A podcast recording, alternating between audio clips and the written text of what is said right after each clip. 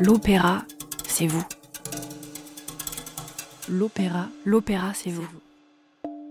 Un podcast du théâtre des Bouffes du Nord. Donc Lilian qui est pas là, Solange.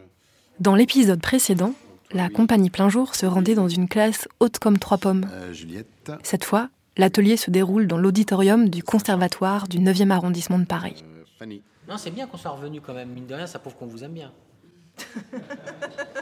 Ce groupe est composé de jeunes gens inventifs qui étudient le théâtre ou la musique. Oui, c'est un groupe qui est quasiment improbable dans un conservatoire, puisque c'est une nouvelle classe avec des musiciens qui s'intéressent au théâtre ou qui vont faire à un moment donné du chant. Frank Kravzik, compositeur et pianiste. Et c'est intéressant du coup de voir euh, comment les théâtreux sont affaiblis par le chant, comment les musiciens sont affaiblis par le théâtre, mais comment chacun met sa force au, au service de l'autre. Donc ça, c'est bien.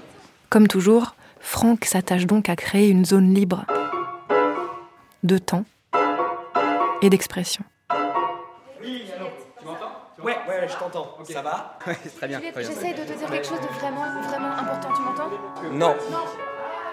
Vous avez des problèmes de réseau? Je ne vous connais pas, monsieur. Sans objectif de résultat, on chante, on travaille des improvisations théâtrales, on danse aussi. Vous pouvez utiliser les accents de la musique, prendre la pulse lente, la pulse rapide, faire des changements de dynamique. Et à chaque séance, les élèves rivalisent d'inventivité. Bah moi, ce que j'aime beaucoup, c'est que ça fait un peu l'effet d'un puzzle. On ne sait pas vraiment où on va. Il nous fait commencer par la fin, le début, on revient. Alors, je vous donne deux hypothèses. On va les essayer. Toujours en ayant en tête qu'on va avoir ce bel espace des Bouffes du Nord où tout va prendre sens. Il va répondre.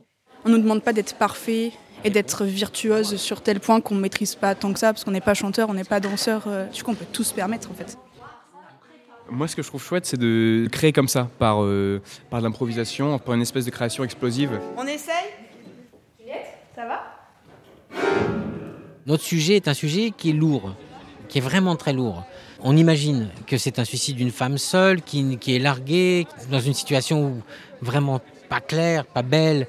Enfin, tout ça, ça peut ricocher éventuellement avec quelque chose qui est l'âge qu'ils ont, c'est-à-dire l'adolescence, où les questions de cet ordre-là peuvent se poser, et avec une densité, un drame intérieur euh, extrêmement fort et dense.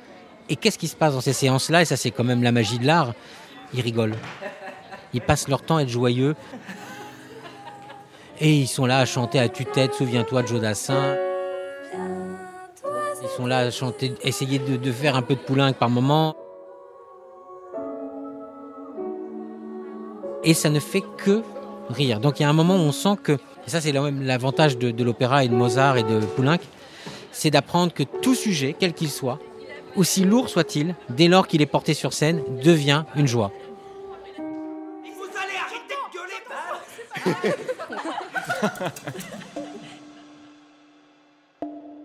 L'opéra, c'est vous.